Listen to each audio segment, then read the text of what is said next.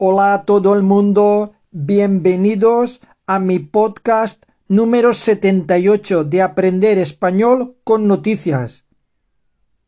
Empezamos con la frase de este podcast número 78. Es preocupante la capacidad de la raza humana para hacerse daño a sí misma. En inglés, it is worrying the human race capacity to hurt themselves. En español otra vez. Es preocupante la capacidad de la raza humana para hacerse daño a sí misma. Esta frase era del gran Félix Rodríguez, Rodríguez de la Fuente. Voy a empezar. Vamos al lío.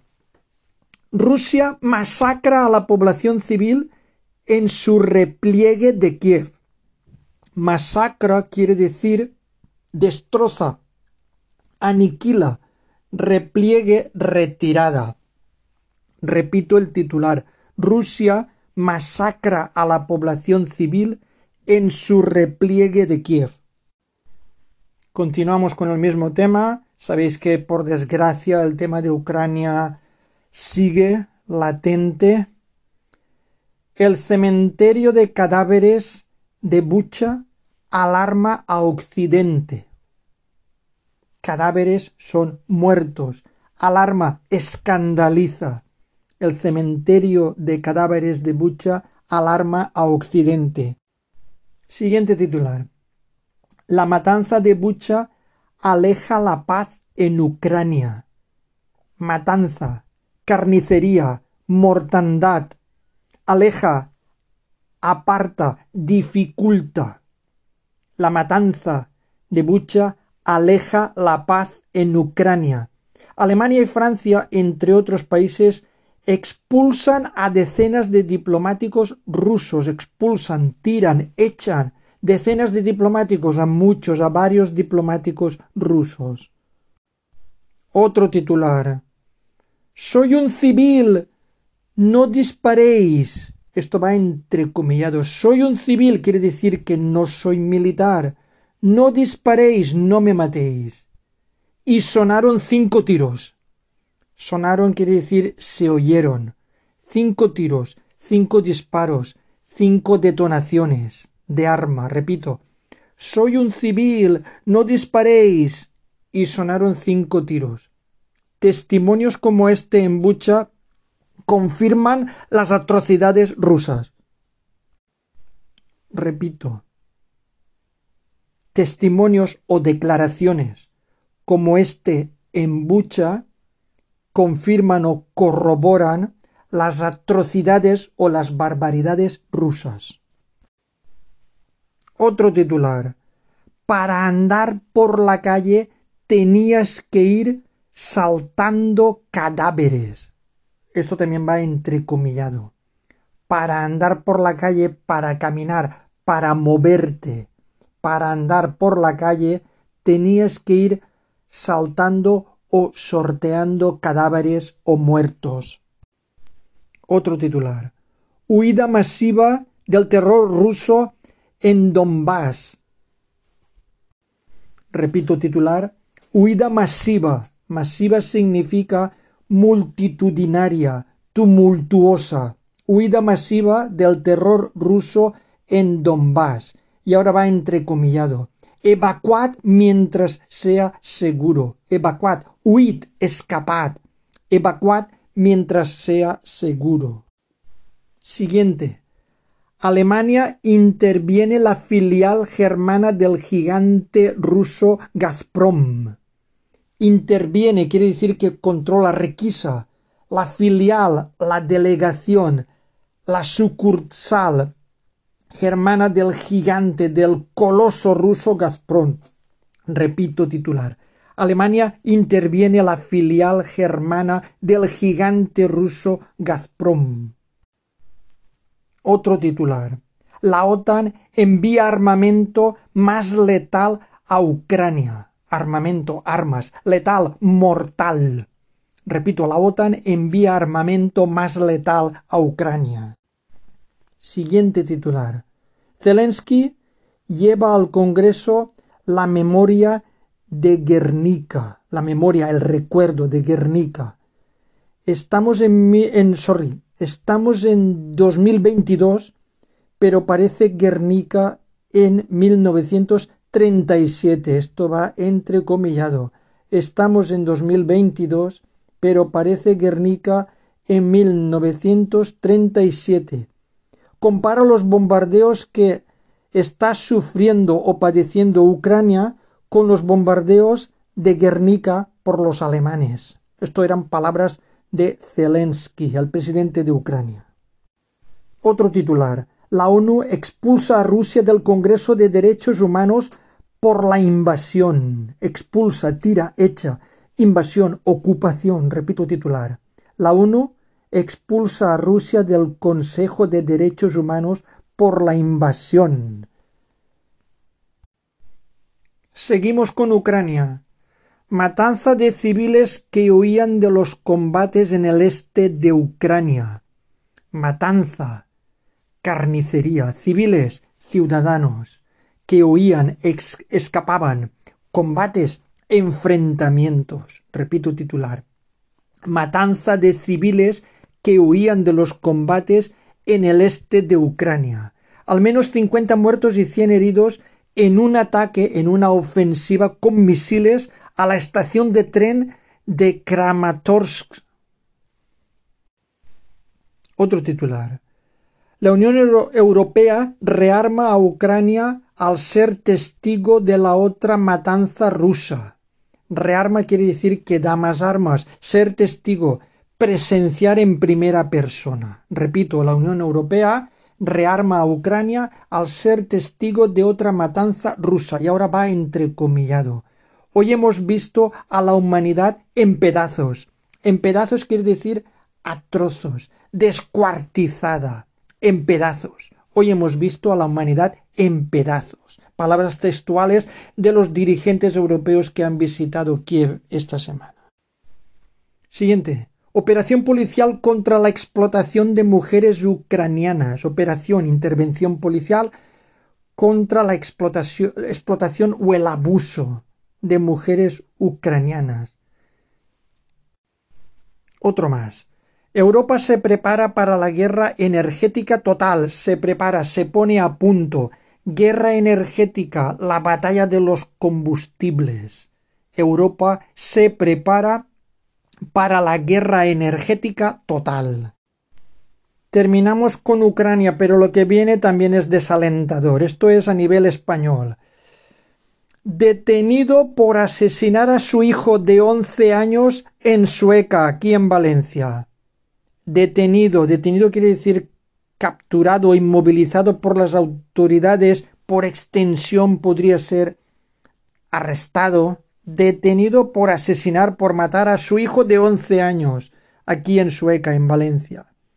El presunto parricida, denunciado por, por maltrato, ya había amenazado con matar al niño, que estaba con él cumpliendo con el régimen de visitas.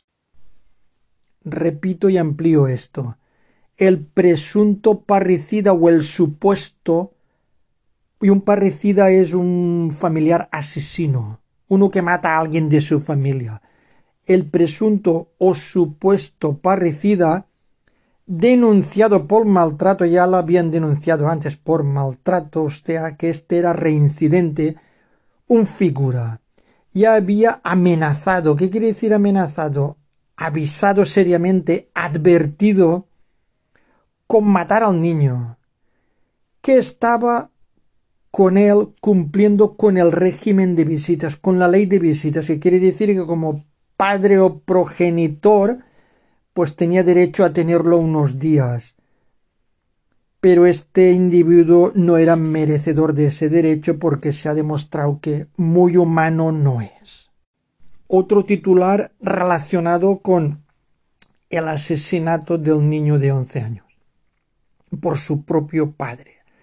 La desconexión de juzgados facilitó el parricidio de Sueca. Desconexión, ¿qué quiere decir? Que no estaban en contacto los juzgados, que estaban descoordinados. Facilitó, ayudó al parricidio de Sueca. El juzgado de familia concedió la custodia compartida del niño asesinado sin conocer que un mes antes el padre había sido condenado por maltrato en la sala de violencia sobre la mujer. O sea, en un, por un lado lo condenan por maltrato y por otro lo consideran merecedor de que custodie a su hijo. Imperdonable. Repito este titular, la desconexión o descoordinación de juzgados facilitó o ayudó el parricidio de Sueca. El juzgado de familia concedió o le otorgó o le dio la custodia o el cuidado, custodia compartida o cuidado o repartido. Ahora lo cuido yo que soy la madre, después lo cuido yo que soy el padre. Y se lo reparten al niño o a los niños. Bueno, esto se concedió sin conocer que un mes antes el padre había sido condenado o sentenciado por maltrato en la sala de violencia sobre la mujer.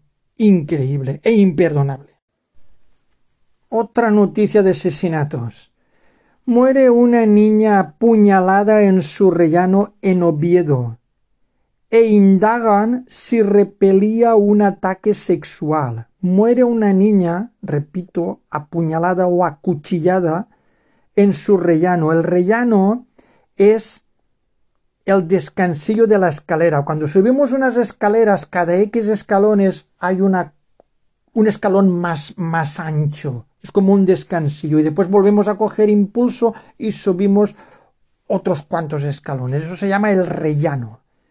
Entonces muere una niña apuñalada en su rellano en Oviedo e indagan o investigan si repelía un ataque sexual. Repelía quiere decir si rechazaba o evitaba. A lo mejor la niña se resistió y el impresentable este la asesinó. Detenido un vecino con antecedentes que la arrastró a su piso. Antecedentes quiere decir que ya había intentado hacer lo mismo con otras niñas. Forzaba a las niñas que le atraían la arrastró, la forzó, la empujó, la obligó a entrar a su piso. No tengo palabras para definir esto. Otro titular. Las promotoras alertan del riesgo de parar obras por el alza de los costes.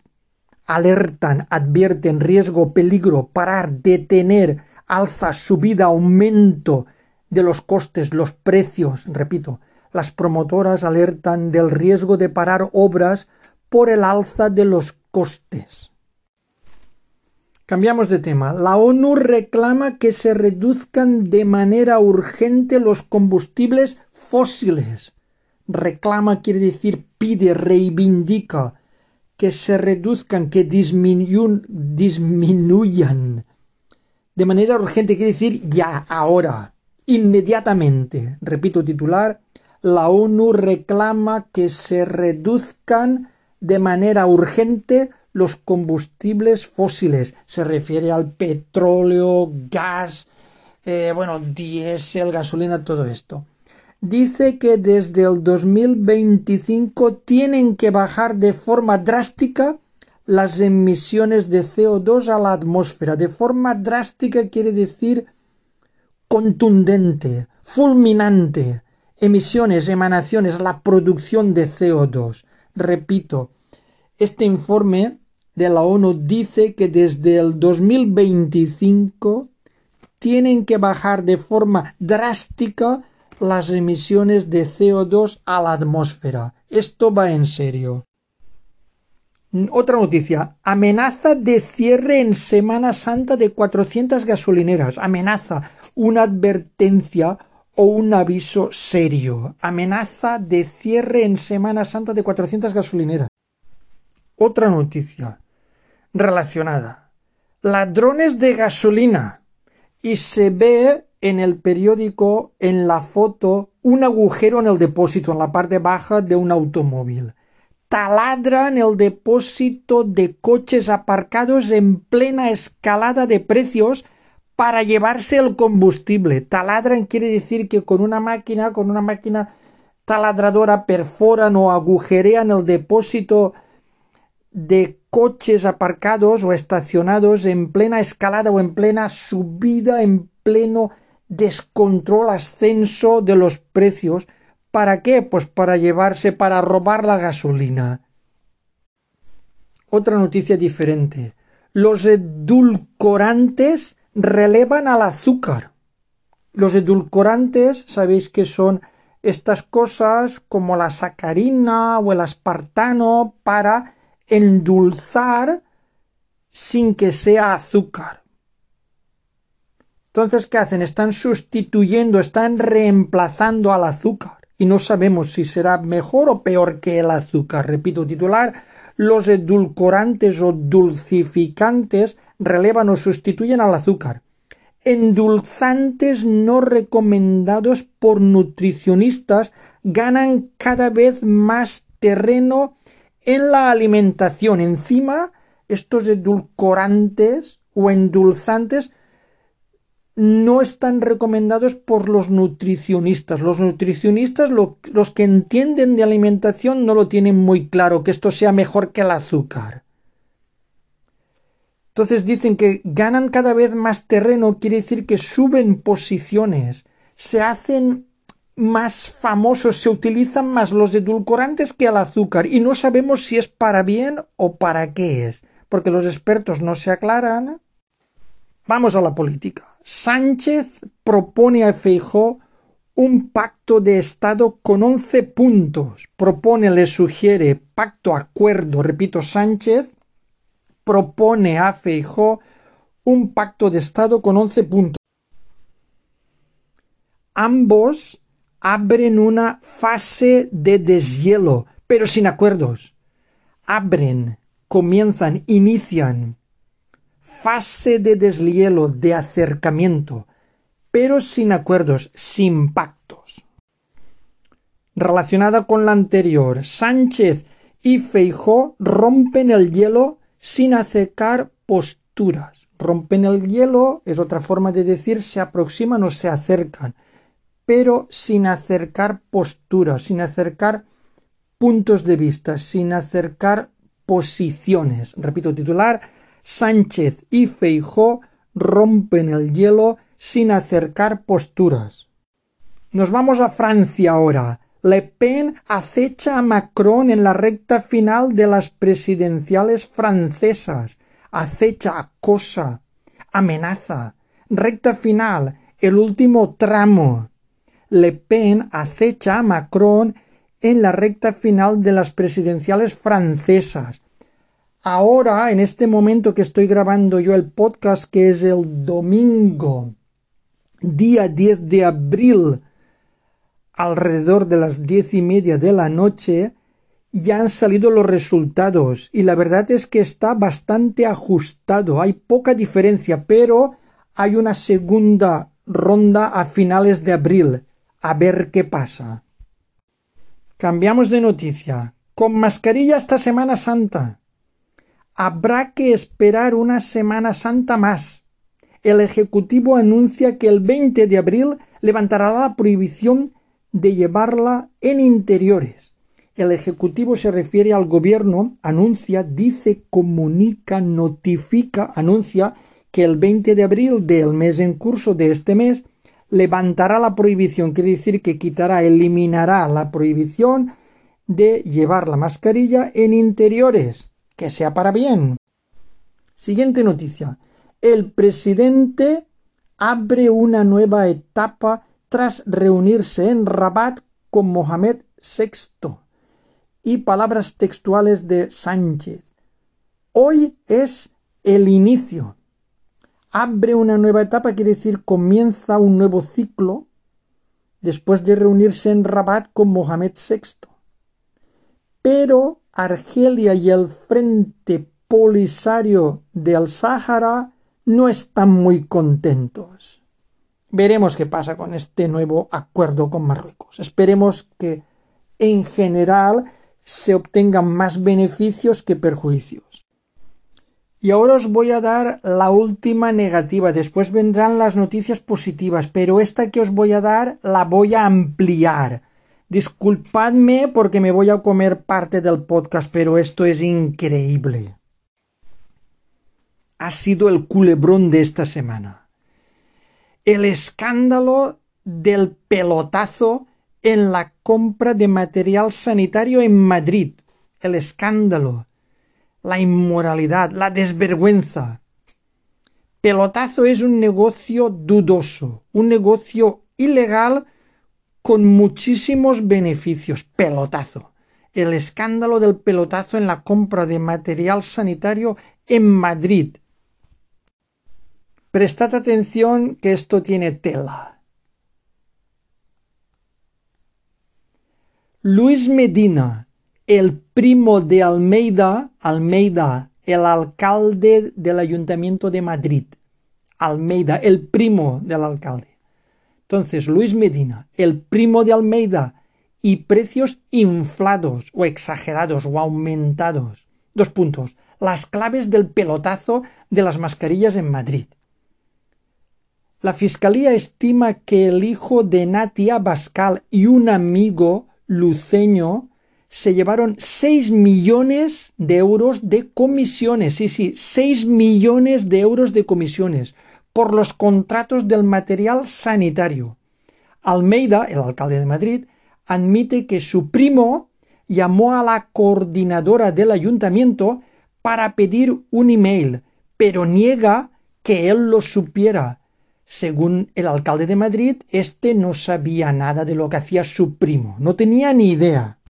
Ampliamos. ¿Qué desconoce la Fiscalía Anticorrupción? ¿O qué denuncia, perdón, qué denuncia la Fiscalía Anticorrupción? La Fiscalía ha presentado una querella que ha sido admitida a trámite por el Juzgado de Instrucción número 47 de Madrid contra los empresarios Luis Medina hermano del actual duque de Feria e hijo de Nati Abascal, y un amigo suyo, Alberto Luceño. La Fiscalía estima que dieron un pelotazo de casi seis millones de euros en comisiones en tres contratos de material sanitario, mascarillas, test y guantes, entre otros, para el Ayuntamiento de Madrid, en concreto para la funeraria municipal. ¿De qué delitos se les acusa? El Ministerio Público les atribuye la supuesta comisión de los delitos de estafa agravada, falsedad documental y blanqueo de capitales por irregularidades en la operación de compraventa de material sanitario. Ambos ejercían de intermediarios de la empresa Leno de Malasia, que suministró al ayuntamiento mascarillas, test y guantes de fabricación china en lo peor de la primera hora de la pandemia, a finales de marzo de 2020. ¿Qué importes tenían los contratos? Los contratos contemplaron la compra de un millón de mascarillas por un precio total de seis millones mil dólares 5,9 millones de euros, casi 6 millones de euros.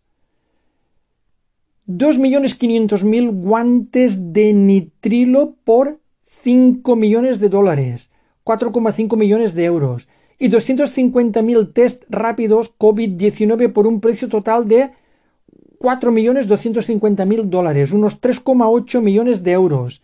En muchos casos, el material estaba defectuoso o era de mala calidad. ¿Quién estableció esos precios? Los precios, según señala la Fiscalía en su querella, los fijó Luceño y los impuso al Ayuntamiento de Madrid, amparándose en su falsa posición de fabricante y agente de la compañía vendedora. Al hacerlo, ocultó que un elevado porcentaje del precio ofertado, aproximadamente el 60% en el caso de las mascarillas, el 81% en el caso de los guantes y casi el 71% en el caso de los test correspondía a comisiones que los querellados iban a percibir. ¿El pedido cumplía con las expectativas?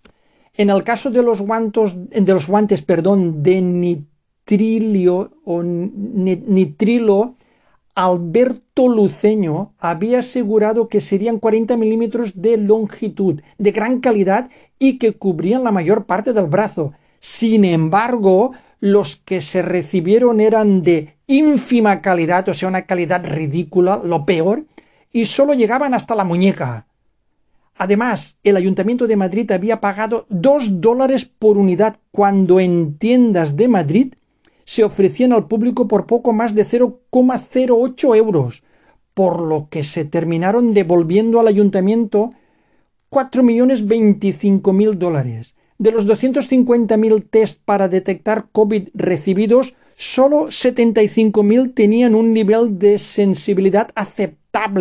O sea que la inmensa mayoría eran malísimos o de mala calidad. ¿Cuánto percibieron de comisión Medina y Luceño? En total, según estima la Fiscalía, se llevaron 6,1 millones de euros de comisión, repito, 6,1 millones de euros de comisión.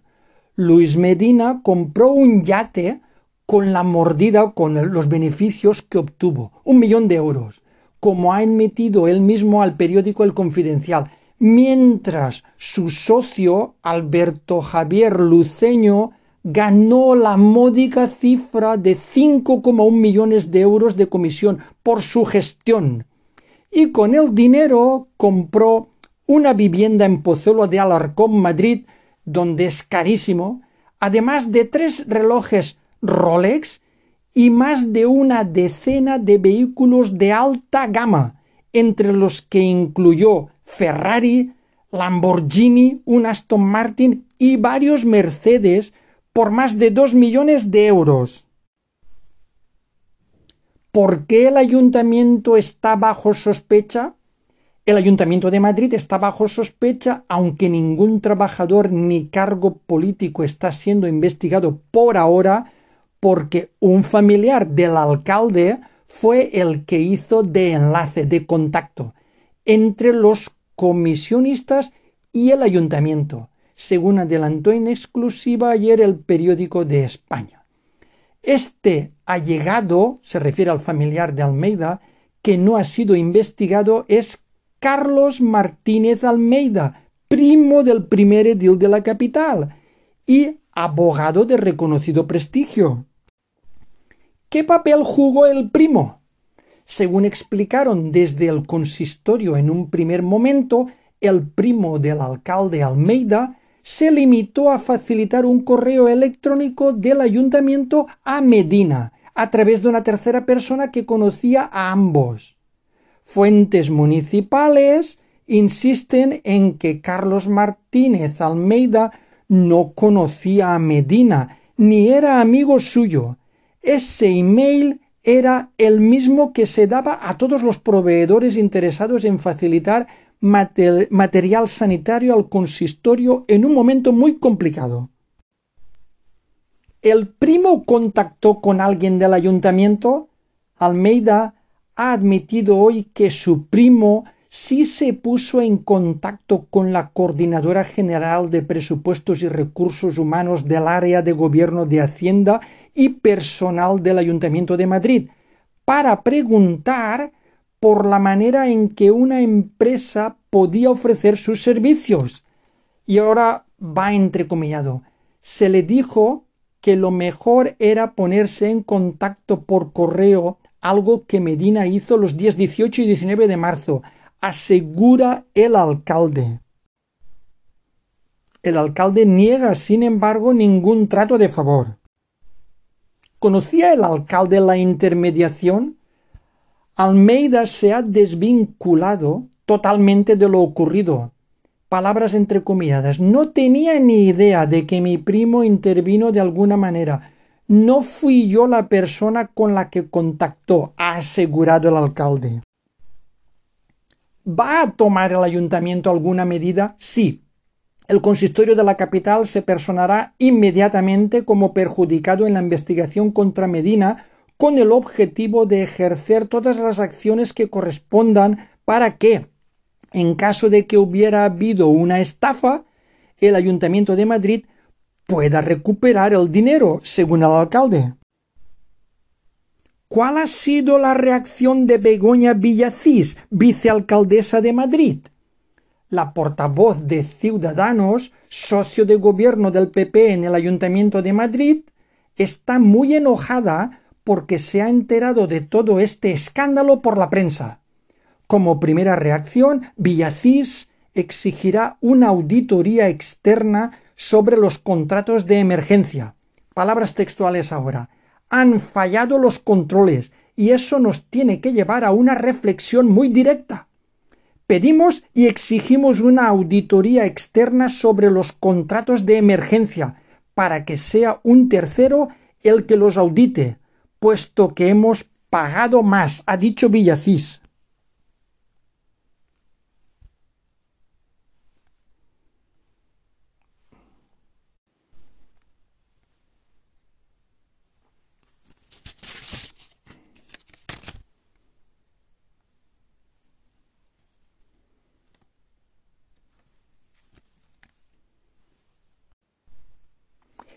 ¿Quién denunció el caso anticorrupción?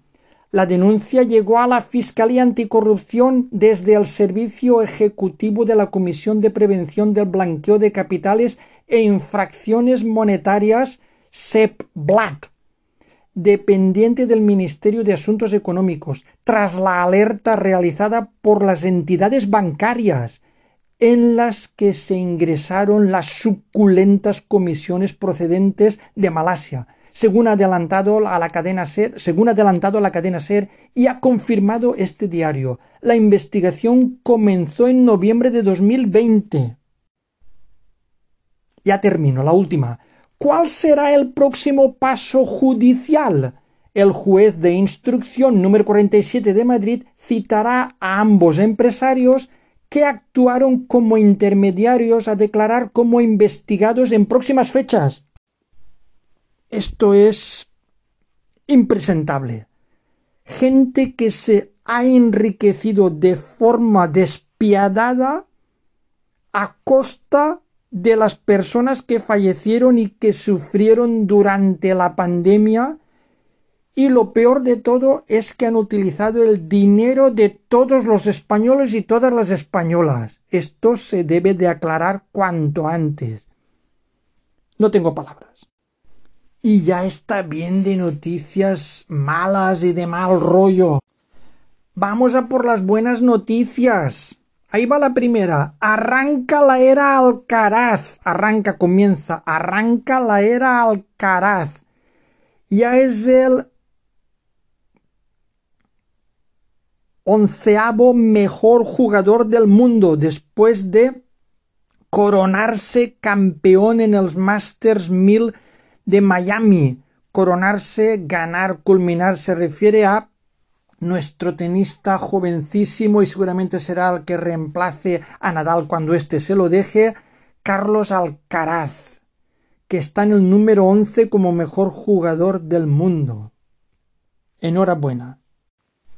Siguiente buena noticia. El turismo se recupera en Semana Santa, se recupera, mejora, regresa a niveles prepandémicos. Se recupera en Semana Santa con los hoteles rozando el lleno, rozando cerca de acariciando el lleno, el completo, el 100%. Repito, titular, el turismo se recupera en Semana Santa con los hoteles rozando el lleno. Regresa el turismo de masas, el turismo vuelve a reinar. Turismo de masas, turismo multitudinario. El turismo vuelve a reinar, a triunfar, a mandar, a dominar.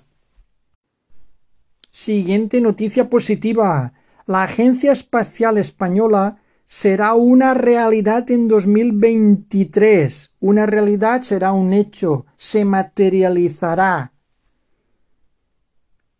hemos blindado una financiación creciente en ciencia para llegar al 3% del PIB en 2030, según la ministra de Ciencia Diana Morant. Repito, hemos blindado, hemos protegido, hemos reforzado hemos blindado una financiación, una inversión creciente o ascendiente o progresiva en ciencia para llegar al 3% del Producto Interior Bruto en 2030, afirma la ministra de Ciencia Diana Morant. Siguiente noticia positiva. El paro baja en 3.000 personas. Baja, desciende, se reduce, disminuye. El paro o el desempleo baja en 3.000 personas. Y un 30% de los nuevos empleos son indefinidos. Indefinidos quiere decir de contrato de duración ilimitada, más bien permanentes, indefinidos. Siguiente noticia positiva. Las empleadas de hogar más cerca de cobrar la ayuda por el desempleo, la ayuda económica y el desempleo, el paro. Repito, las empleadas de hogar más cerca de cobrar la ayuda por el desempleo.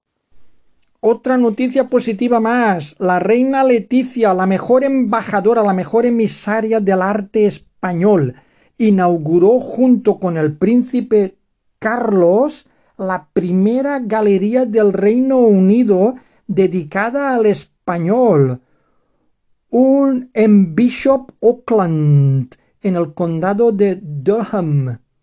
Repito, la reina Leticia, la mejor embajadora o emisaria del arte español, inauguró, abrió, inició, inauguró, junto con el príncipe Carlos I, perdón, junto con el príncipe Carlos, la primera galería del Reino Unido dedicada al español en Bishop Auckland, en el condado de Durham. Otra noticia buena. María Zaragoza gana el premio Azorín de literatura con La Biblioteca de Fuego, eso es el título del libro, La Biblioteca de Fuego, una carta de amor a la cultura. Hoy vale la pena que os esperéis un poquito más a escuchar mi podcast. Siguen llegando noticias positivas. Siguiente noticia buena, telefónica, más grande que Twitter o Netflix vuelve o regresa al dividendo en euros, a las ganancias, a los beneficios en euros, dividendo, ganancia, beneficios. Repito, Telefónica más grande que Twitter o Netflix. Vuelve al dividendo en euros. Siguiente noticia positiva. Grammy 2022. El homenaje de Billy Ellis a Taylor Hawkins y otros grandes momentos de la ceremonia. Amplío esto de los Grammy. La consagración de Olivia Rodrigo, el momento rock de Her y Lenny Kravitz o el mensaje del presidente ucraniano, instantes destacados de una gala sin bofetones. Voy a resumir la noticia. El Zelensky habla en los Grammy. El presidente ucraniano Volodymyr Zelensky apareció en el Ecuador de la ceremonia por medio de un vídeo grabado. Fue un momento para el recuerdo de un horror que está pasando en el mismo momento en el que los invitados sorbían Moët Chandon dejaron de beberlo por unos minutos. Imposible hacerlo mientras un jefe de gobierno de un país invadido decía, palabras textuales, nuestros músicos llevan hoy armas en lugar de smoking. Para luego añadir, entrecomillado, lo siguiente también, apoyadnos, cualquier cosa menos el silencio. Enseguida se dio paso a la sentida actuación de John Legend con la bandera ucraniana de fondo en algunas fases me quedan dos noticias positivas. Ahí va la siguiente. La secuenciación completa del genoma humano, una puerta abierta a la medicina de precisión.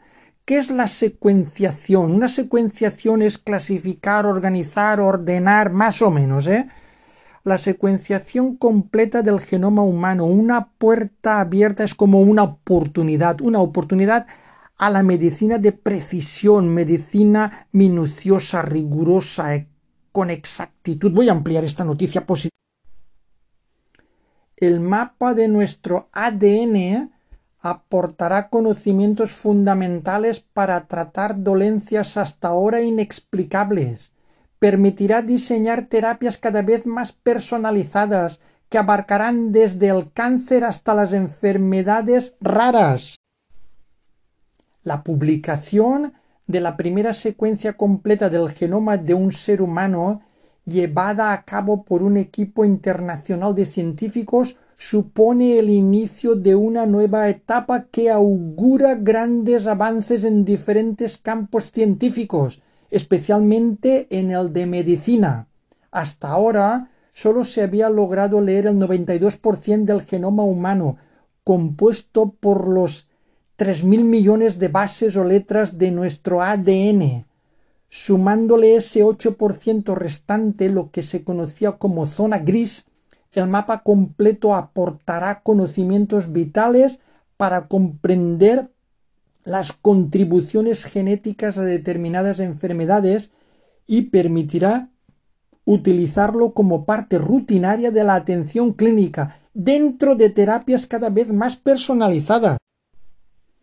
Aunque la obtención del mapa del genoma humano es un hito con múltiples repercusiones dentro del mundo de la ciencia, en campos como la reproducción, el envejecimiento, la diversidad o la evolución humana, es en la medicina donde se esperan los avances más importantes. Disponer de la fotografía completa de nuestro ADN permitirá descifrar las claves de enfermedades hasta ahora inexplicables que afectan a millones de personas. Esto es una buenísima noticia y he abreviado. Y va la última buena noticia. Una triple terapia reduce la progresión del cáncer de próstata metastásico en un 50%. Una triple terapia o un tratamiento triple reduce o disminuye la progresión o el avance del cáncer de próstata metastásico. Metastásico quiere decir que se propaga, eh, el que se empieza a propagar, el que se esparce, el que se extiende, el reproductivo metastásico, y lo reduce en un 50%. Esto es una noticia espectacular. Con esta noticia voy a terminar ya. Esta terapia podría convertirse en un estándar de tratamiento para los pacientes de cáncer de próstata metastásico de nuevo y con una alta carga metastásica. Los pacientes con cáncer de próstata metastásico hormonosensible de nuevo, aquellos que en el momento del diagnóstico ya presentan la enfermedad en estadio metastásico, podrían por fin tener un tratamiento que mejore su supervivencia. Los datos de un estudio llevado a cabo por el Consorcio Europeo PACE, esto es PIS en inglés, pero las iniciales son PACE, demuestra que terapia triple, que terapia triple sistémica es capaz de mejorar tanto la supervivencia libre de progresión como la supervivencia general en estos pacientes. Además, el tratamiento podría convertirse en un estándar de atención. Publicado en la revista The Lancet, el estudio tenía como objetivo evaluar la eficacia y la seguridad de añadir la abiraterona, un fármaco inhibidor de la biosíntesis de andrógenos de segunda generación, junto con prednisona al tratamiento combinado de supresión publicado en la revista The Lancet, el estudio tenía como objetivo evaluar la eficacia y la seguridad de añadir. Perdona, te estoy repitiendo esto. Bueno, al, final dice eh, la un fármaco inhibidor de la biosíntesis de andrógenos de segunda generación, junto con prednisona al tratamiento combinado de supresión androgénica y docetaxel, un fármaco de quimioterapia. Este es el primer ensayo que muestra que una terapia sistémica triple mejora los resultados en estos pacientes, destaca Joan Carles del Vall d'Hebron, Instituto de Oncología, y uno de los autores del artículo. En concreto, señala, el riesgo de progresión de la enfermedad se reducía en un 50% con esta combinación, pasando de 2,05 años de media sin progresión a 4,46 y que el riesgo de mortalidad también baja un 25%. Excelente noticia. Y con esta excelente noticia me despido de todos y de todas y disculpad por este pequeño lío que he tenido al final. Cuidaros. Adiós.